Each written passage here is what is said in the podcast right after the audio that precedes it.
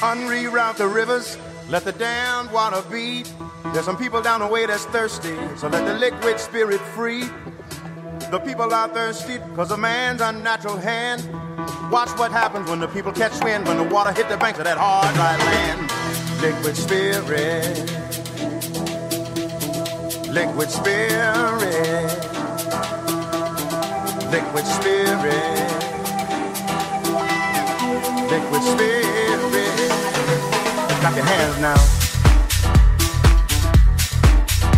Bonjour à tous et bonjour à toutes, ravi de vous retrouver pour cette deuxième partie de Mythe de Boss. En espérant que vous avez passé une belle journée. Olivier Sokolski en votre compagnie. Aujourd'hui, je suis accompagné de Raphaël Abou. Bonjour Raphaël. Bonjour. Vous allez bien? Très bien et vous? La semaine s'est bien déroulée? Excellent et je suis ravi d'être là. Alors on, on- on va changer tout à fait de, de registre musical aujourd'hui.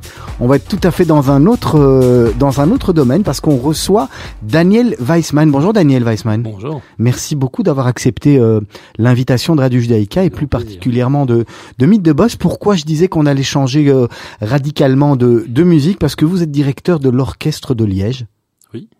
C'est vrai, je suis directeur d'orchestre unique royal de Liège, je ne me rendais pas compte. Exactement. Ça Par contre, vous avez un, vous avez un accent français, donc on, on va Ah revenir oui. sur votre parcours d'ici euh, d'ici quelques secondes. Et nous, nous, ce qui nous intéresse, bien sûr, dans Mythe de Boss, c'est c'est la rencontre avec euh, avec avec le boss que vous êtes, hein, finalement. Et on, on- va parler de votre parcours euh, dans la première partie, et puis on va bien revenir sur euh, sur l'actualité, sur sur ce que c'est que de diriger un un, un, un orchestre, quels en sont les, les tenants, les aboutissants et, et l'aspect et l'aspect business. Mais mais au préalable, on l'a dit, Daniel Weissman, on, va revenir sur euh, sur votre parcours parce que on ne devient pas directeur d'un orchestre comme ça. On, a envie de savoir d'où vous venez, qui vous êtes. Présentez-vous pour les les auditeurs qui ne vous qui ne vous connaissent pas, parce que les les les, personnes qui écoutent Mythe de Boss sont pas pas spécialement euh, euh, notamment en, musique classique, et, et c'est intéressant d'avoir vraiment euh, votre histoire. Bon, le parcours est simple parce qu'en fait, je suis d'abord... euh, euh, bon, je suis né en France, même si euh, toute ma famille... euh, Il n'y a pas un seul Français dans ma famille. Du côté de ma mère, c'est plutôt des orientaux, égyptiens. Il y a même des racines euh, colombiennes, Bogota. euh, et euh, il y a eu beaucoup aussi, vous savez, dans ces racines de gens qui ont fui l'Espagne au moment d'Isabelle la catholique, etc. Il y a euh, une autre partie de la famille qui elle est plutôt Europe de l'Est hein, et qui donc est plutôt du côté lituanien, etc. Et en fait, euh, ces deux familles, toutes ces, ces deux familles se sont retrouvées en Égypte. À l'époque. Où l'Égypte était vraiment un creuset aussi un peu de la culture cosmopolite euh, et surtout euh, pour les pour les Israéliens à venir qui n'étaient pas encore israéliens au vrai sens du mot et pour aussi les Juifs orientaux qui eux venaient d'autres d'autres d'autres pays et qui étaient en même temps euh, aussi avec la langue anglaise, le protectorat, etc. Et puis la culture française après. Bon, ma mère a fait par exemple ses études au lycée français du Caire, ce qui explique que pour elle le français c'était une espèce de, de graal. La culture française, elle s'est même fait naturaliser française. Quand elle est arrivée, ses parents étaient aussi venus en France. Elle a suivi une espèce d'exemple comme ça d'une époque très typée en fait. Mais cette famille était extrêmement cosmopolite, euh, venant un peu partout. Elle était très orientale d'un côté, un peu plus ashkénaze de l'autre, mais pas complètement, parce qu'il n'y avait pas une vraie tradition ashkénaze. Mais par contre, dans les fêtes de famille et tout ça, il y avait une vraie tradition de se réunir pour les fêtes de famille, et ça, ça réunissait tout le monde, que ce soit. euh, Et alors, on, mange- mangeait quoi finalement? Alors on mangeait toujours la même chose, c'est qu'en fait d'abord ce qu'on mangeait énormément, parce qu'il y avait des tables absolument couvertes, ça, ça je me souviens, les tantes de ma mère faisaient des tables avec des couvertes de, de victuailles, de nourriture, mais vraiment avec un... C'était tous les... Je me rappelle aussi ces petits, euh, je sais même plus comment ça s'appelle, ces petits gâteaux collants avec une espèce de truc blanc dessus, très très Ça, c'est plutôt le côté séfarade alors. Oui, voilà, exactement. C'était plutôt côté de Safarad au niveau de la nourriture.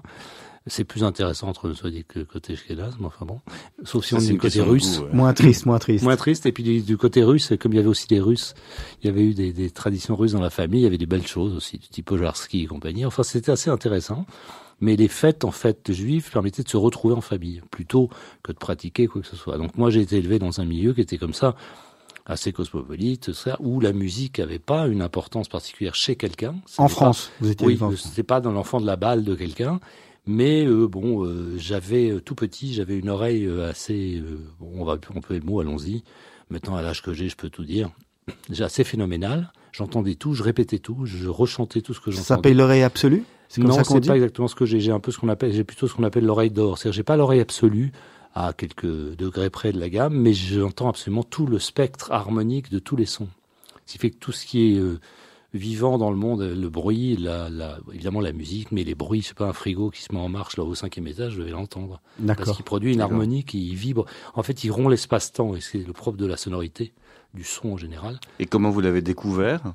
C'est pas moi qui ai découvert, c'est les gens en fait, autour de moi qui ont découvert qu'avec cette facilité, il fallait faire quelque chose avec.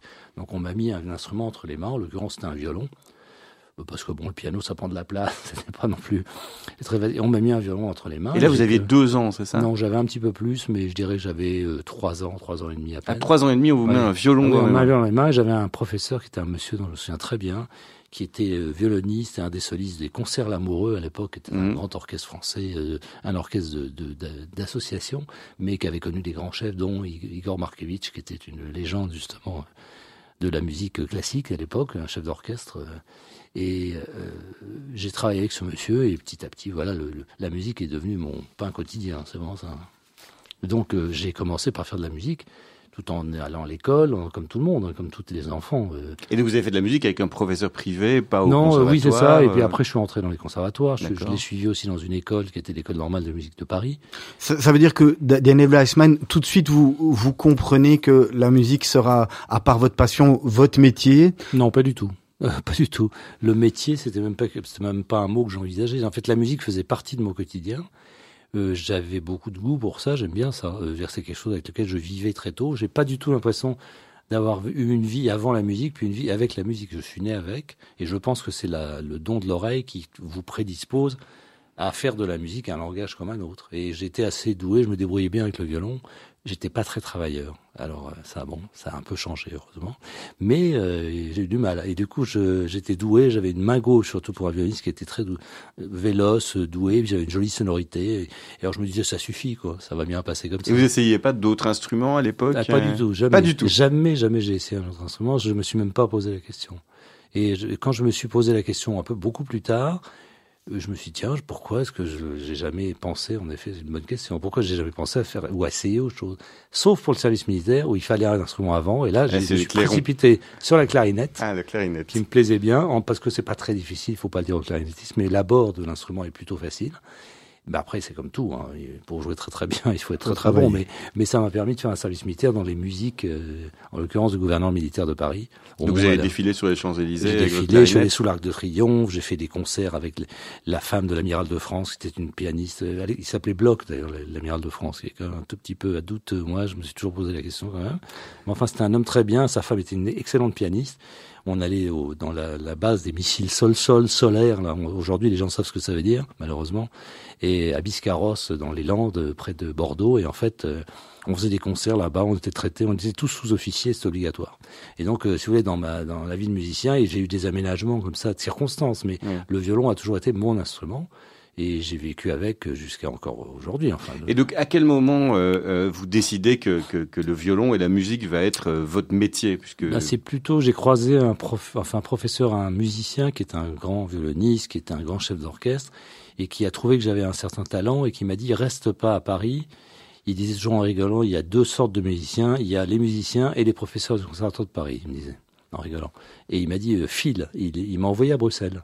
D'accord. Et j'ai fait mes études, en fait, j'ai fini mes études de musique à Bruxelles. Pourquoi? Parce que Bruxelles est réputée? Il y avait une réputation pour les écoles de violon, c'est un fait. Il y avait aussi, euh, lui, avait un souvenir de son professeur André Gartler, qui était du côté flamand, lui, hein, mhm. et pas du côté francophone.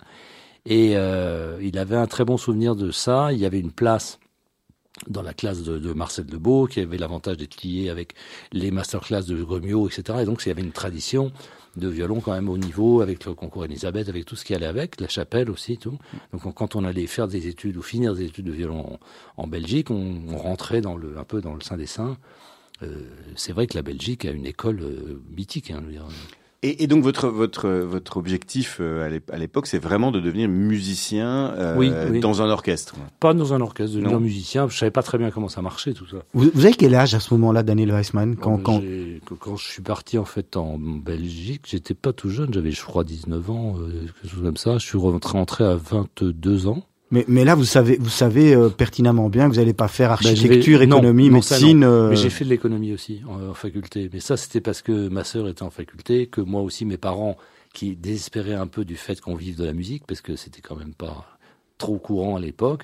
Puis on pensait qu'à l'époque, il y avait des métiers plus porteurs, en tout cas pour gagner sa vie, que la musique. Eux, eux ne viennent pas du monde de la musique. Non, pas du tout, pas du tout. Et donc ils vous envoient à Nanterre, c'est ça? Ils m'envoient à Nanterre. Enfin, ils m'envoient. D'abord, ils me demandent de passer ton bac d'abord, comme on dit. Ensuite, je pars, je m'inscris en fac d'économie à Nanterre. J'ai fait ce qu'il fallait pour avoir un diplôme, mais enfin, j'ai toujours fait ce qu'il fallait, mais sans avoir un grand appétit pour. Mais ce qui m'a intéressé dans l'économie, ça a été beaucoup plus tard, c'est qu'en fait, euh, dans ma nature, euh, je, pense que tout ça vient de l'oreille. Je suis sûr aujourd'hui que ça vient d'un talent de l'oreille, de l'écoute, de la aussi quand je lis quelque chose, je le retiens très vite. J'ai une espèce de rapidité à retenir les choses. Quand j'écoute les gens, je retiens très vite ce qu'ils disent. J'essaie d'apprendre en écoutant les gens. Et j'ai beaucoup d'appétence comme ça pour apprendre des choses de la part des autres et d'écouter d'absorber. Et donc quand je recrache tout ça, je me retrouve après avec des lignes de force. Je m'en suis toujours rendu compte grâce aux autres qui m'ont dit mais dis donc mais t'es doué pour ça. Ah bon euh, je savais pas. Et donc j'ai pas j'ai pas eu une très grande confiance en moi mais j'étais capable de, de, prendre des risques et de développer des choses. Donc la musique bien sûr puis après euh, l'aspect un petit peu plus euh, créer des projets les, trouver des financements euh, aller voir des gens les convaincre, Et tout ça. Et tout ça petit à petit a créé deux domaines que j'ai suivi très rapidement assez. Et justement après le conservatoire de, de, de, de Bruxelles, donc là vous avez fini euh, ah vos bah, études, là vous êtes voilà, plus de bourse, et donc je rentre en France, je fais mon service militaire obligatoire, mais comme sursitaire à 23 ans, donc enfin, dans l'année de mes 23 ans. Et donc, inévitablement, ben, j'ai commencé vraiment à travailler. Alors, j'avais fait beaucoup de choses entre, avant, hein, je veux dire, en termes de, ce qu'on appelle, nous, quand on est français, on appelle ça cachetonner. C'est-à-dire qu'on mhm. va faire des petits cachets à droite à gauche, aller alors que faire des mariages, Bruxelles, machin, on faisait beaucoup de choses. Mhm. Non, mais on jouait aussi dans les orchestres avec des chefs et tout. On apprenait beaucoup de choses. Et je rentre en France, je cherche un boulot. Et là, vous ne décidez pas de devenir professeur au conservatoire de Paris, j'imagine. Euh, ça se fait pas comme ça, non, heureusement, ou malheureusement plutôt. Non, non, je suis arrivé en fait, j'ai été professeur dans la vallée de Chevreuse. Ah oui. Euh, près de l'université d'Orsay. Et j'ai Chevreuse et à, et à Beson, qui était une banlieue plutôt ouvrière de Paris et dans laquelle j'ai rencontré pas du tout les mêmes gens qu'à Chevreuse, croyez-moi. Mais c'était très intéressant parce que j'ai rencontré des gens dont je me souviens, dont un, un, jeune garçon qui faisait de la musique traditionnelle, euh, je dirais plutôt du Maghreb, ça, mais il savait pas très bien d'où, parce que lui, il était marocain, mais il savait pas très bien si c'était marocain ou pas marocain. Il avait, il avait envie. Il avait envie, donc il m'a, il m'a montré aussi des choses, je lui montrais des choses. Il me raccompagnait dans, à l'autobus le soir pour pas que je me fasse piquer mon violon dans la rue. Enfin bon, c'était très drôle. Et j'ai des très bons souvenirs de cette période. Et puis voilà, il, il a fallu commencer à travailler. Et j'ai commencé à travailler. J'ai fait ce qu'il fallait. J'ai passé des concours. Euh, j'ai rencontré des gens en Bourgogne d'ailleurs déjà. Voilà. Et donc là, vous devenez euh, donc musicien, professionnel. Oui. Et, et, et puis euh, vous, vous, démarrez vraiment votre carrière euh, au sein d'un orchestre? Non, pas tout de suite. J'ai fait de l'orchestre euh, comme ça, épisodiquement, mais j'ai eu surtout un trio à cordes qui s'appelle trio Bergonzi et qui marchait très bien. J'avais une mission du ministère de la Culture en Bourgogne justement. Et là, on m'a offert un poste. Euh, et puis alors, curieusement, j'ai croisé un ami de ma femme aussi un jour dans un train qui m'a convaincu pendant l'espace du trajet entre le sud de Paris à Sens où nous habitions avec avec ma femme de l'époque qui est toujours la même, figurez-vous, c'est quand même extraordinaire. Et alors, euh, et elle m'a fait connaître ce monsieur qui cherchait quelqu'un pour la programmation musicale et qui était dans une scène nationale française, comme un théâtre.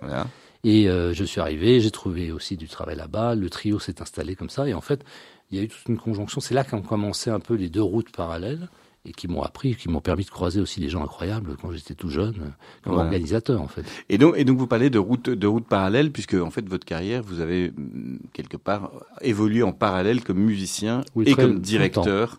Oui, pas comme euh, directeur tout de suite, mais en tout cas en faisant des choses dans le cadre de, dans le cadre de conservatoire, dans le cadre d'organisation, et puis petit à petit, on, on me confiait des responsabilités je les prenais parce que ça m'intéressait, mais je n'analysais pas pourquoi on me confie des responsabilités. Et maintenant, vous savez l'analyser?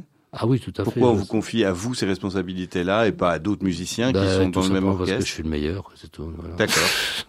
en toute modestie, c'est dit. Non, non, parce que je suis assez bon dans certains domaines et que les gens qui savent voient ça assez vite. Et que moi, en fait, j'ai appris de mes erreurs, j'ai appris aussi en errant un tout petit peu. J'ai pas été vraiment formé à un métier particulier ou à un autre. On n'est pas formé à un métier de directeur. Mais bon, euh, j'ai appris aussi de tous les gens qui m'ont fait confiance. J'ai eu quelques mentors comme ça.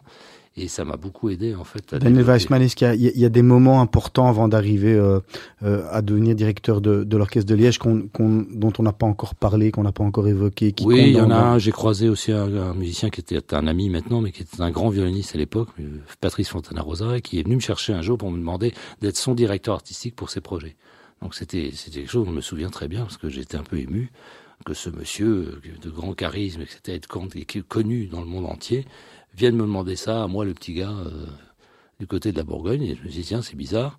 Et en fait, j'ai compris après aussi pourquoi. Donc en fait, tout ça, c'est des rencontres aussi. C'est souvent ça, c'est souvent des rencontres. Et après, on arrive.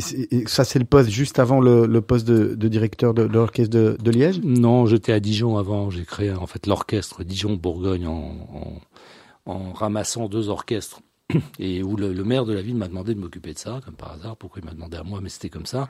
Et euh, voilà, j'ai eu avant euh, une société de diffusion et de production qui s'appelait Mosaïque, pour laquelle j'ai travaillé pendant 11 ans, ou 10 ou 11 ans, et que j'avais créé en fait grâce à un élu qui m'a dit bah, Tiens, vous avez une bonne idée, mettez donc ça en œuvre, débrouillez-vous.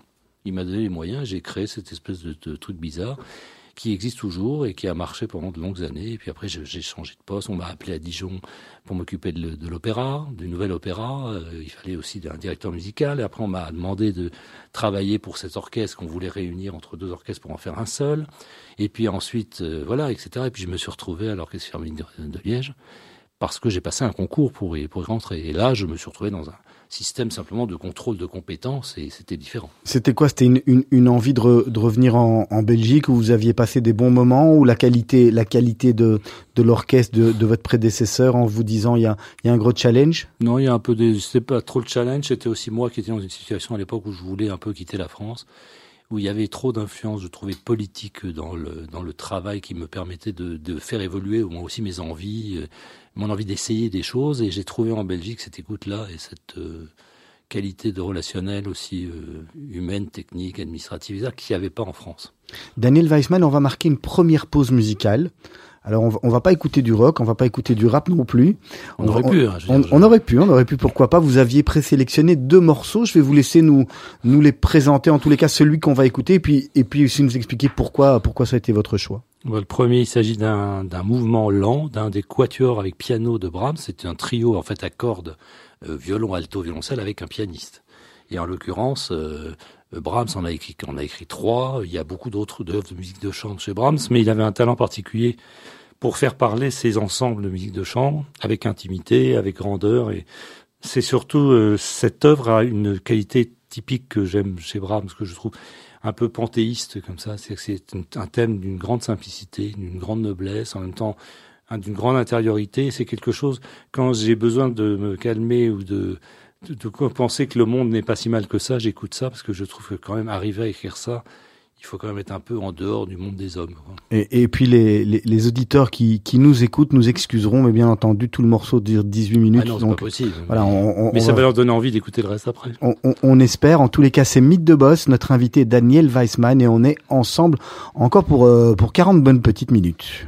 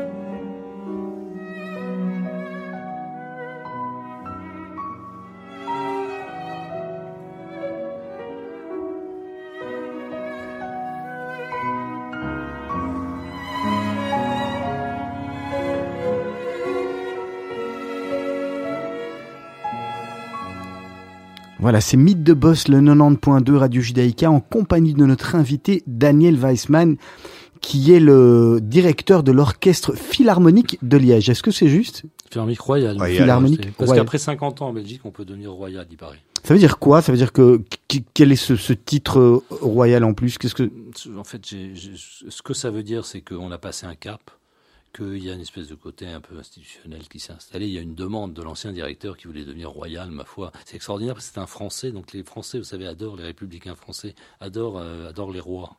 Donc en fait, il voulait devenir royal, donc euh, l'orchestre est devenu royal. Alors ça lui donne, dans le langage anglais, c'est beaucoup plus intéressant parce que Royal Philharmonic Orchestra, ça a un côté quand même quand on est en Angleterre, ça veut dire quelque chose. Belgique moins, mais c'est le seul orchestre philharmonique royal de Belgique, donc du coup ça lui donne une espèce d'originalité. Euh, puisqu'il y en a d'autres qui ont d'autres noms, euh, qui portent le nom de leur ville, Anvers, Bruxelles et ça. là, ça c'est royal. Voilà, c'est royal. Et vous en êtes le roi actuellement? Ah, Oui, on va dire ça. Enfin, je, ne fais que les chansons, comme disaient les... Et alors, puisque vous êtes le roi, c'est combien de sujets Donc combien de, combien de musiciens travaillent à, à, Presque une centaine, 98 exactement. Et euh, ça veut dire c'est tous les instruments avant par quatre, les cuivres par quatre, percussions, timbales, euh, et les cordes, il y a 60 instruments à cordes dans l'orchestre pour faire l'équilibre de tout ça. Et tout ça représente un orchestre philharmonique normal. Hein. Euh, un grand orchestre philharmonique, c'est entre 90 et 120 musiciens. Et ça, c'est un métier, c'est le métier des musiciens que, que vous gérez, c'est tous les jours, c'est au, quotidien pour les musiciens également? Absolument, oui. Et pour eux, d'ailleurs, c'est là où c'est le métier le plus difficile, c'est le tous les jours. Parce qu'il faut être tous les jours quand même à un niveau qui correspond à votre réputation, à ce que vous devez faire tous les jours sont pas roses, tous les jours sont pas aussi passionnants que la veille ou que le lendemain, etc. Donc en fait tout ça, c'est un vrai métier, l'orchestre particulier, c'est un métier en plus de collectif dans lequel il faut l'équilibre entre la personnalité, le respect des autres, etc. C'est compliqué. Expliquez-nous en, quoi consiste le, rôle de, de, votre rôle de, de directeur de, de, cet orchestre? Bah, il y a surtout deux choses. La première, c'est d'avoir un projet artistique et d'essayer de le porter vers le plus grand public possible, donc euh, de gérer aussi toute la l'équilibre du, rôle artistique d'un orchestre. Il est aussi bien dans la création, dans la diffusion, dans un territoire ou au-delà, au niveau national, international, mais aussi dans l'action culturelle pour les jeunes, pour les futures générations, euh, dans la formation professionnelle pour les futurs musiciens, parce que c'est un métier qu'on apprend aussi. Et donc euh, le premier rôle, c'est de gérer ce projet artistique et qu'il ait une cohérence, un équilibre, et qu'il soit visible, qu'on comprenne ce qu'il fait. Et puis après, il y a le rôle du manager au sens économique du mot, il faut trouver de l'argent, il faut gérer. Euh, c'est quand même, on gère plus de, là, je gère plus de 120 salariés, donc euh, en tout, donc c'est quand même une gestion ressources humaines particulières tous les jours. Et là, Vous, vous, naviguez entre le privé et le, et le public? Comment ça se passe parce que le public, en fait, le public, ce serait d'avoir des gens qui sont fonctionnalisés, par exemple, dans un métier. C'est pas du tout le cas d'un orchestre. ce sont des salariés mais avec aussi des, des moments de, de, de, défi pour eux. Un, contrat de, même un contrat de salarié peut être remis en cause a vraiment un gros problème. Et on n'est pas dans le fonctionnariat du tout. Et, et c'est quoi les, les, les objectifs qu'on a en tant que, que directeur? Donc il y a l'action culturelle, mais vous avez des obligations de, de, de résultats, d'audience, oui, on euh, a de bénéfices. Euh... Bah, C'est-à-dire qu'on a un peu un cahier des charges parce qu'on a beaucoup d'argent public, donc ça explique l'esprit public de l'orchestre. Mais en échange, on doit avoir un respect des politiques culturelles de l'État, en l'occurrence Fédération Wallonie-Bruxelles, là principalement, mais aussi Ville de Liège, mais beaucoup moins. Mais ce respect, c'est aussi beaucoup de répandre la musique au plus grand nombre, ça c'est quand même le maître mot. Et puis la qualité artistique qui est défendue, qui permet aussi de porter le nom, par exemple, de l'orchestre comme ambassadeur de la Wallonie à l'extérieur. On est les seuls en Wallonie, il n'y en a pas d'autres. Donc en fait, on a un rôle qui est assez, qui est assez ouvert. On a un rôle territorial aussi d'irriguer la région avec des formations à géométrie très variables et puis d'aller dans les écoles, de faire un travail un peu inventif, de faire quelque chose qui donne envie en fait aux jeunes aussi de se rendre compte que c'est aussi pour eux s'ils ont envie. Ils peuvent écouter du rock, du rap, mais on a le droit d'écouter du Mozart, c'est pas grave. Hein, je. Et, inversement. votre conseil d'administration, vous-même, vous fixez des objectifs au début de l'année euh, en termes de, de, de, Pas au début de l'année, mais au début en tout cas d'un mandat, on fixe des objectifs. C'est ce qu'on demande d'ailleurs dans un concours à un directeur. C'est mhm. quoi vos objectifs? Et puis il y a toujours deux choses. J'ai un chef que j'aime beaucoup euh, qui m'a dit un jour une chose. Je lui ai dit mais c'est quoi pour toi un bon directeur? Il m'a dit ah, c'est simple. Il reconnaît l'histoire dans laquelle il met tout d'un coup les pieds. Il ne nie pas l'histoire, le passé, euh, même l'histoire le, géographique du lieu dans lequel, par exemple, est implanté l'orchestre. Liège, c'est un endroit particulier. Hein. Mhm. Euh, il y a une histoire. C'est un orchestre qui est récent. Il a à peine 62 ans, mais il a une grande histoire. Et donc, il faut respecter ça. Et de l'autre côté, il a dit, et quand tu parles, l'orchestre est meilleur que quand tu es arrivé. C'est assez bien résumé, je trouve. Et vous y arrivez? Écoutez, c'est pas à moi de le dire. D'accord. Et donc, on continue sur le rôle de, de, de, de directeur euh, général. Ça se gère comment euh, euh, une équipe de, musiciens qui sont effectivement avec des caractères différents, des, des personnalités différentes? C'est quelque chose de compliqué? Non, c'est pas compliqué pour un musicien. Alors en fait, les directeurs ou directrices ont souvent un peu peur de l'objet orchestre qui, un peu comme si on les jetait dans la fosse au lion, et puis on se retourne en attendant que quelqu'un vous saute dessus.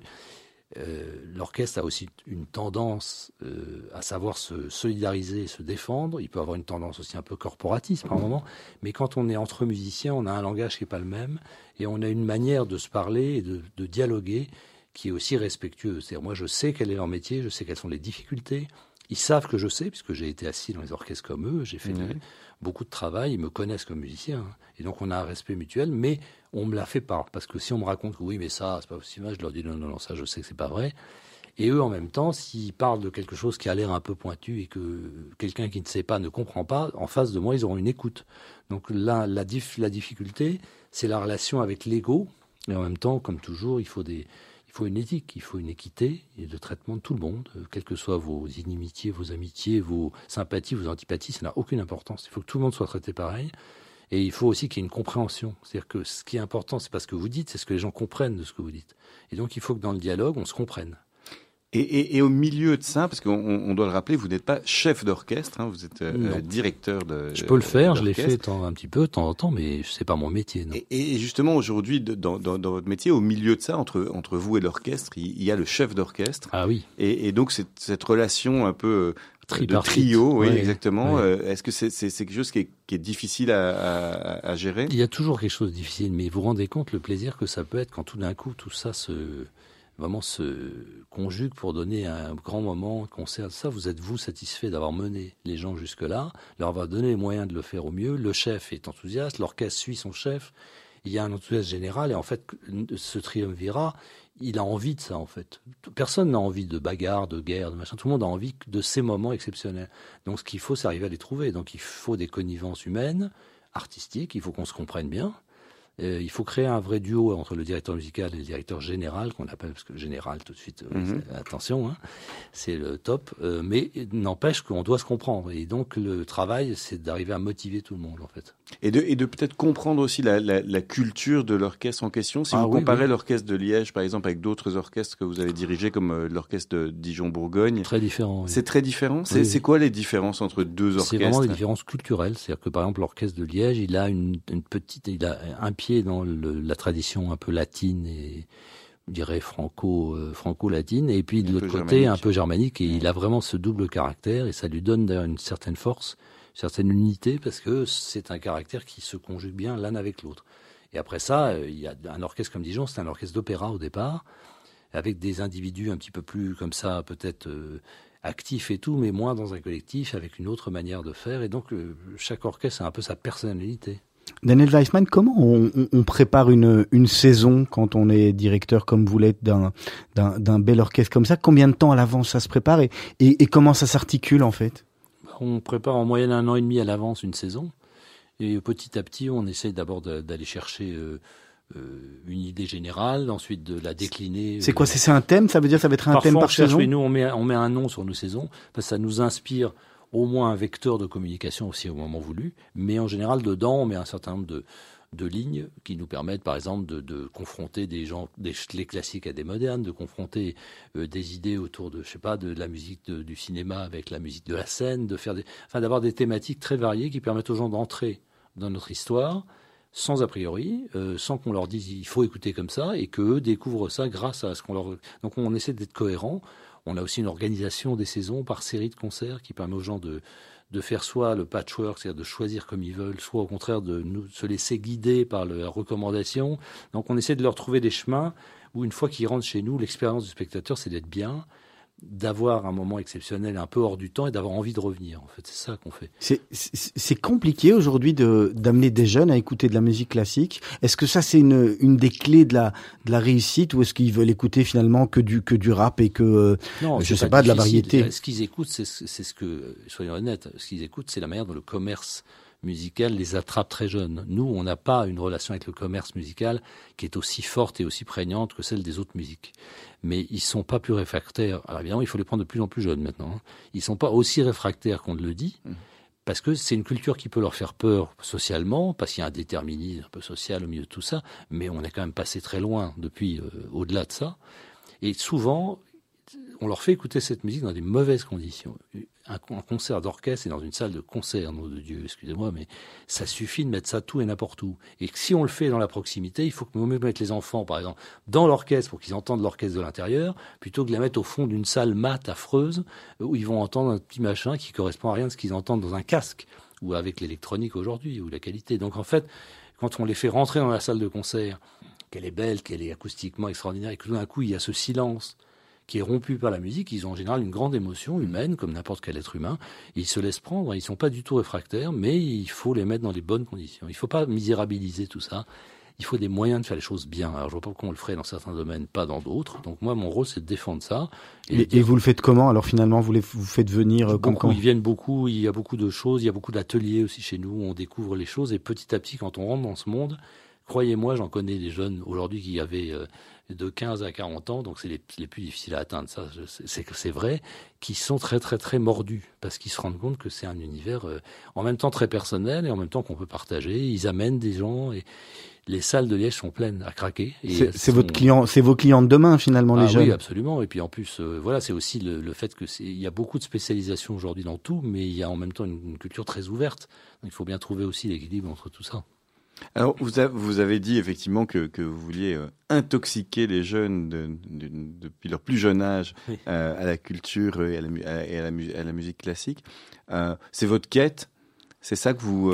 C'est ça qui m'intéresse en tout cas dans le métier que je fais là comme directeur, et c'est ce qui me, me, donne des vraies émotions quand je les vois moi, j'ai vu quelques personnes fondre en larmes devant l'orchestre au moment où tout d'un coup ils prenaient le, parce que tout d'un coup l'émotion est montée, donc c'est les larmes mmh. qui viennent. Hein. C'est le côté technique, les larmes. Oui, c'est une Mais ça, c'est très intéressant parce que arriver à faire ça à un être humain, c'est extraordinaire. moi, je trouve.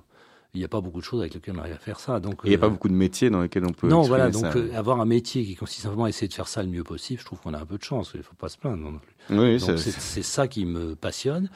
La musique est quelque chose qui, pour moi, est une, indispensable à ma survie. Et puis, ma femme me dit souvent, par exemple, elle me dit, mais t'écoutes tout le temps la musique, alors tu rentres, t'as as eu toute la journée, hop, et tu remets à écouter de la musique, et tu vois, c'est insupportable. C'est monomaniaque, ça prend beaucoup de place, il faut arriver à trouver la place pour autre chose. Mais ce qu'on apprend, c'est à vivre avec. C'est-à-dire que ça fait partie, en fait, du, de mon quotidien, mais il faut aussi que je partage. Euh, l'avantage, c'est quelque chose qu'on peut partager. Il y, a, des choses dans la vie qu'on partage plus difficilement. Et, pourtant, vous dites que directeur d'orchestre, c'est un sacerdoce. Non, j'ai pas dit ça, c'est vous qui venez de le dire. Mais j'ai pas dit sacerdoce. Mais enfin, c'est un fait que sur le fond, c'est beaucoup de travail. C'est surtout, euh, j'aime bien, il y, a un grand sociologue de la fin du 19e, Max Weber, qui disait, hein, dans je ne sais plus lequel de ses écrits, il dit, vous comprenez la différence entre les gens qui sont très compétents, très expérimentés, qui ont un vrai savoir-faire, tout ça, la petite différence à un moment donné, c'est ceux qui épousent la cause. Ben, c'est exactement ça. Il faut vraiment consacrer euh, un moment de sa vie à ça, mais on a des résultats et on a des plaisirs euh, tout à fait euh, extraordinaire, mais il faut épouser la cause. Si vous le faites comme un travail, comme un truc, avec, certes avec un peu d'enthousiasme, de temps en temps, un petit peu, un peu moins, un autre jour et tout, ça marche pas. Ça marche, pas. Non, ça marche moins bien. D'accord. Et alors, moi, j'aimerais bien que vous nous parliez, puisque vous parlez de, de, cause, et on a, on a beaucoup d'auditeurs sur Radio Judaïka qui sont liégeois. J'aimerais bien ah, que vous nous parliez de votre, votre relation avec Liège, parce qu'on sent qu'il y, y, a quand même un attachement à cette ville. Vous y êtes depuis longtemps maintenant, depuis oui, 2014. Depuis ans. Euh, et, et on, on, sait que vous êtes quelqu'un qui, qui, aimait bien la province, hein, puisque vous avez été longtemps à, à, Dijon, en Bourgogne. Euh, c'est quoi votre attachement à, à Liège? Bah, C'est l'originalité. Je trouve que c'est une ville qui, est, a une sacrée personnalité, hein, c'est moins qu'on puisse dire. Elle a, elle a aussi une, elle a été extrêmement bienveillante. Elle m'a accueilli aussi de manière très particulière. Moi, j'ai été euh, souvent, ça a été un peu difficile dans le métier que je fais. Euh, il y a des endroits, vous savez, en France, il y a des villes très disparates. Il y a des endroits assez sympathiques, en effet, dans le côté un peu plus peu, ville moyenne, etc. Mhm. Mais il y a aussi des villes très bourgeois, dans lesquelles on ne rentre pas comme ça, où il y a la notabilité tout ça. À Liège, j'ai pas du tout senti ça. J'ai tout de suite été le bienvenu. Et surtout, on m'a laissé me planter tout seul. Ça, je trouve ça très. Et vous êtes planté vraiment? Euh, Non, pas là. Ah, mais, mais, mais c'est là non, parce que j'avais intérêt à pas me planter. Mais la pression était beaucoup moins forte parce que les gens étaient bienveillants en disant bah c'est vous à qui on a donné les clés, on vous fait confiance, allez-y. mais pas genre attention, on vous attend au tournant. Et je trouvais que cette mentalité qu'il y a en Belgique, euh, en tout cas à Liège, parce que je suis pas sûr qu'elle soit partout en Belgique, c'est vrai, elle a été quand même très très bienveillante à mon égard. Et en plus, je trouve que c'est une ville où on vit bien quand on, a évidemment les moyens d'y vivre bien, parce qu'on voit que c'est une ville qui a encore des, des nœuds au niveau de la pauvreté et tout qui sont encore très très prégnants. Mais qui a été une ville, une ville très riche et qui a utilisé ses, ses, ses, et qui a su son patrimoine aussi culturel, aussi pour rayonner. Ouais. Et donc moi j'aime bien, en fait, je trouve que c'est une ville qui a un bon équilibre entre son côté cosmopolite aussi, son côté, euh, je veux dire, populaire, et puis en même temps son côté qui est capable de tirer vers le haut des choses incroyables. L'orchestre de Liège est aujourd'hui un des meilleurs orchestres d'Europe, hein, clairement. Vous vous prestez, euh, vous prestez euh, à l'extérieur de Liège ou ça c'est vraiment votre Ah non, vraiment beaucoup. La moitié de nos concerts se fait à l'extérieur, aussi bien en Wallonie que au niveau de, festivals, au niveau international. On fait des tournées internationales. On est très présent aussi numériquement grâce à aujourd'hui des, mm. des, bouquets numériques qui sont dédiés à la musique classique et sur lesquels on fait partie aussi des gens qui sont très vus à l'étranger, mais par millions de spectateurs. Donc, on a vraiment, grâce à tout ça, il y a cette salle incroyable aussi que tout le monde n'a pas. On a la chance d'avoir l'orchestre et sa salle en termes de gestion aussi. C'est une difficulté supplémentaire, mais c'est une cause tout à fait euh, étonnante. Hein. on peut y arriver. Et très peu d'orchestres européens ont ça.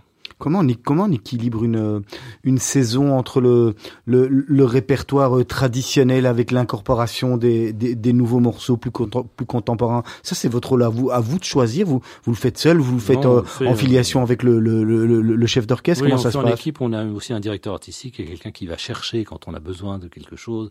Il va chercher la matière dans les, dans les répertoires, dans les époques, dans les personnalités de compositeurs ou de compositrices et tout. C'est quelqu'un qui nous aide beaucoup à trouver en fait le terreau sur lequel on va fabriquer notre, notre saison ou notre plat, on va dire. Mais il y a aussi le fait qu'on essaie de faire des autres formes de concerts. On a des séries très drôles, ça s'appelle OPRL, pour le nom de l'orchestre, mhm. plus, où il y a, on travaille avec le théâtre, avec l'image, avec les danseurs, et, et, on arrive à faire des créations à chaque fois où la musique a une autre importance, mais c'est toujours la priorité.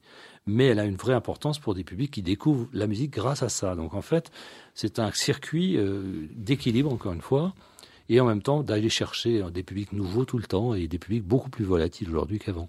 Le, le, business model d'un d'un travail, d'un business comme vous faites, c'est on fait des prestations et on va vendre des abonnements ou des places pour des concerts ou il y a c'est trop simpliste ce que j'explique et il y a d'autres choses qui rajoutent avec des, des, des, des, subventions, avec des sponsors, des choses comme ça? Non, il y a une économie en fait de l'orchestre au vrai sens du mot qui est quand même au départ très publique parce que comme je dis, comme j'avais dit à la ministre de la Culture en arrivant euh, à l'époque, euh, je lui avais dit, vous savez, moi, si vous me garantissez les murs de l'usine et les ouvriers, je m'occupe du reste. Et en fait, c'est ce qu'on fait. Euh, nous, on a un budget, je dirais, sur les trois tiers, il y a, il y a deux tiers de subsides, avec tout cet esprit salarié, machin, bâtiment, et tout ce qu'il faut entretenir du bâtiment aussi, et tous ces salariés aussi qui travaillent tous les jours et qui sont là et qui pèsent aussi d'un point de vue budgétaire, ce qui est normal. Mmh. Et au bout, l'autre, le dernier tiers, en fait, c'est euh, tous les fonds propres. Alors ça vient aussi bien de fonds privés, de tax shelter, de billetterie, de billets vendus, de concerts vendus aussi à l'extérieur. Et tout ça, mis bout à bout, crée des fonds propres qui ont une grosse importance aujourd'hui et qui se développent de plus en plus parce qu'on ne peut plus vivre uniquement sur le données publiques qui diminuent dans l'ensemble. Vous avez souffert, souffert euh, euh, je pense, pendant, le, pendant la période du Covid, hein, puisqu'il était difficile. Oui, comme tout le monde, pas plus, moins, un peu moins que les autres quand même. Hein. Euh, un peu moins bah, Oui, un salarié, c'est protégé hein, partout, vous avez remarqué. Alors que les gens qui n'avaient pas de salaire, eux, ils étaient vraiment emmerdés. Nous, non.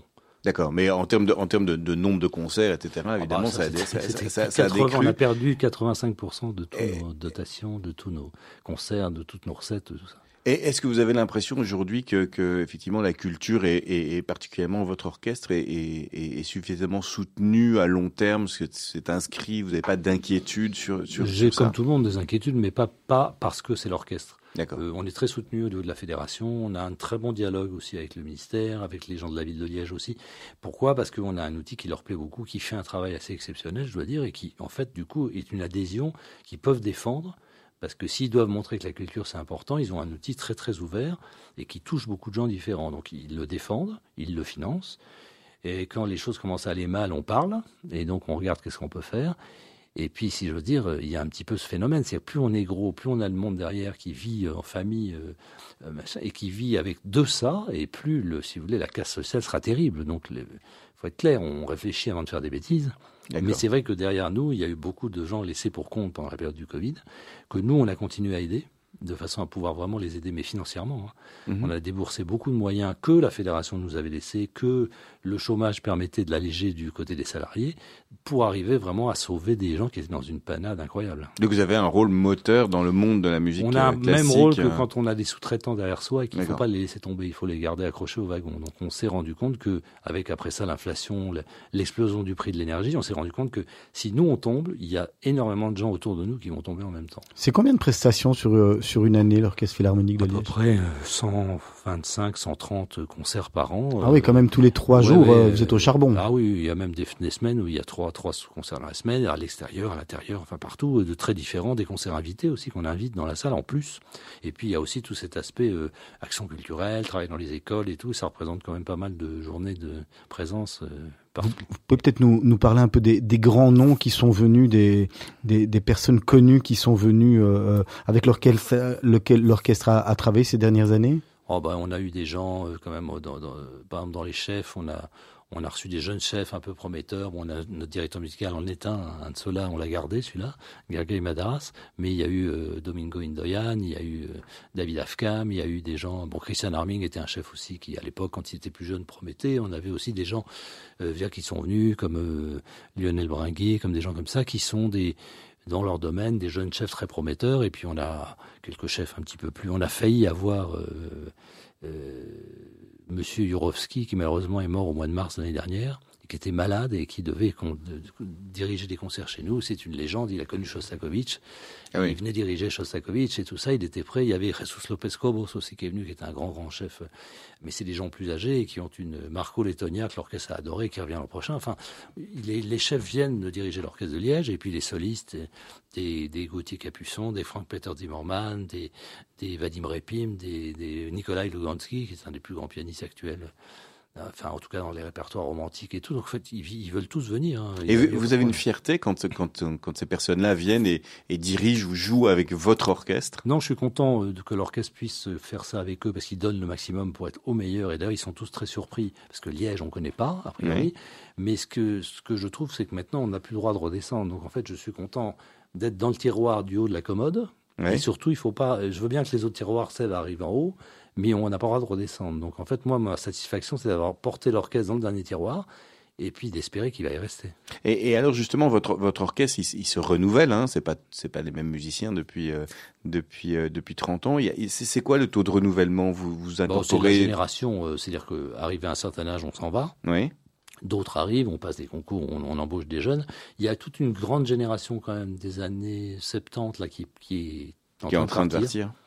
Et qui a été la génération Bartholomé, on dit chez nous, parce que euh, Pierre Bartholomé, qui a été un des directeurs musicaux pendant 22 ans de l'orchestre, et qui était vraiment le patriarche, mais en même temps un homme novateur, qui a fait beaucoup de choses, hein, en tant que, pour l'image de cet orchestre, une image de dynamisme aussi, un peu de pionnier dans certains domaines. Euh, La génération Bartholomé, il y a plus de moi, de, de- depuis que je suis arrivé, il y a plus de 25 à 30 personnes qui ont quitté l'orchestre et qui sont de sa génération. Il en a encore à venir. Et, et, et, et on trouve encore euh, euh, beaucoup de jeunes talents euh, qui, qui, qui vous Beaucoup rejoignent Plus qu'avant, oui. Plus qu'avant Bah, il y a énorme, le niveau Le est extrêmement haut. Les pays de l'Est, on va chercher. Ouais, non, on va pas chercher. En fait, c'est eux qui viennent. Ils s'inscrivent, ils viennent. Il y a des, l'Amérique du Sud, le Venezuela, Argentine, euh, Brésil. Euh, bah, évidemment, après ça, Europe, hein, toute l'Europe, mais aussi des pays comme les pays asiatiques, la Chine, le Japon, la Corée, énormément. Et puis, il y a aussi des musiciens qui viennent, en effet, de, de Tchéquie, de Pologne, de Bulgarie, enfin, de vraiment de partout. Hein. L'orchestre, il y a plus de 18 nationalités à Liège dans l'orchestre. Oui, donc c'est comme une équipe de football Ah oui, professionnel. absolument. Oui, vraiment. Et, et, et- et justement, à propos, si on fait le, le parallèle avec une équipe de football, euh, vous avez une école des jeunes, hein, qui est le conservatoire, en fait. euh, les conservatoires. euh, les conservatoires, et puis le conservatoire de Liège, hein, qui, est, qui est à côté de vous. Je crois que c'est votre, votre voisin. Oui, c'est notre. Euh, Est-ce que il y a, il y a, c'est un vivier aussi pour vous ou euh, Pas la passerelle qu'ailleurs, est pas, plus qu'ailleurs. Mais en pas tout cas, plus c'est une incitation pour eux parce que, en effet, ils sont intégrés, ils font des stages de formation avec nous. Il y a un travail très conjoint et régulier avec les conservatoires. Même quand il y a des solistes qui viennent, qui font de la- de- de- des, des cours euh, pour les, pour les jeunes du conservatoire, donc il y a une émulation commune. Mais il y a une concurrence aussi qui vient des autres et qui fait que les gens de Liège ne sont pas privilégiés par rapport aux autres. Ce serait leur mentir que de faire ça, parce qu'après ils vont être de nouveau jetés dans l'arène et c'est pas, le- il faut pas leur apprendre à être privilégiés. D'accord. Et, que- et- et comment ça se passe on- on- Donc vous dites, il- les jeunes viennent chez nous euh, spontanément. Vous avez aussi comme euh, comme, comme une équipe de football, des scouts euh, qui vont, qui vont repérer des talents et qui les font venir Non, ça se passe pas comme ça. Dans l'orchestre, ce qui est développé, c'est qu'il y a aujourd'hui, il y a des, par exemple, des gens qui cherchent à faire de l'orchestre et qui cherchent à passer des concours d'orchestre après avoir franchi un certain nombre d'étapes et ils, ils ont des sites avec même des alertes sur leur téléphone qui D'accord. leur dit là il y a un concours alors ça les intéresse ils vont s'inscrire ils viennent passer le concours et ils tentent leur chance Daniel Weissman, un mot sur euh, euh, la musique actuelle. Aujourd'hui, on, on voit que le, le modèle économique a, a tout à fait changé et que beaucoup de choses passent par les, les plateformes euh, Spotify et, et- et tous les autres. Comment ça se passe pour euh, pour la musique classique? Vous, pareil. C'est pareil, les, les personnes achètent encore du disque ou plus vraiment ils achètent en tout Plus, cas il y a, il y a- est-ce qu'il y a des plateformes spécialisées aussi? Non, pas spécialisé, mais il y a des plateformes, où il y a des, des milliers de disques, euh, je sais pas, euh, c'est entre iTunes, Cobuzz, Spotify, ça, il y a des millions de titres que pouvez acheter par titre, vous pouvez écouter sans les acheter, en étant simplement abonné. Donc le streaming a une grande importance.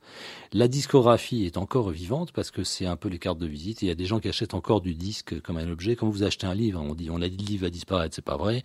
Donc c'est pareil avec le disque, c'est pareil avec la l'ère numérique qui permet de répandre, vous dis, auprès de millions de gens des concerts filmés à très haute définition avec vraiment un travail de post-production qui est très particulier au fait de filmer un orchestre. Ça n'a rien à voir avec ce qu'on voit dans la salle, Mhm. mais pourtant ça donne l'impression d'être d'y être. Et donc tout ça mis bout à bout, c'est un outil indispensable aujourd'hui, pas seulement pour la notoriété, mais aussi pour l'excellence de l'orchestre qui doit et- être bon au moment, au moment où. Il y a, il pas une application euh, dédiée, on va dire un peu où, il doit en avoir plusieurs. J'aime- y a deux, il y a deux canaux en fait en, en- dans le monde qui sont les plus gros, c'est Mezzo euh, Live HD, qui est Mezzo TV, et euh, Medici, qui est le web. Mezzo, c'est la télévision, et c'est tous les réseaux câblés du monde. Aujourd'hui, c'est dans le monde entier, et c'est un vecteur de, de propagation de la musique classique, jazz et de la danse d'ailleurs aussi contemporaine, classique, peu importe, et de l'opéra, qui sont vraiment euh, connus aujourd'hui, connus dans le monde entier. Un peu comme vous avez ça pour la Formule 1, pour le sport, pour.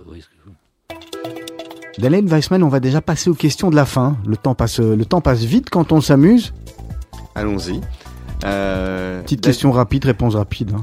Dan, Dan, Daniel Westman, vous allez faire ce métier encore combien de temps? C'est fini, euh, je m'arrête à la fin de cette terminé. année.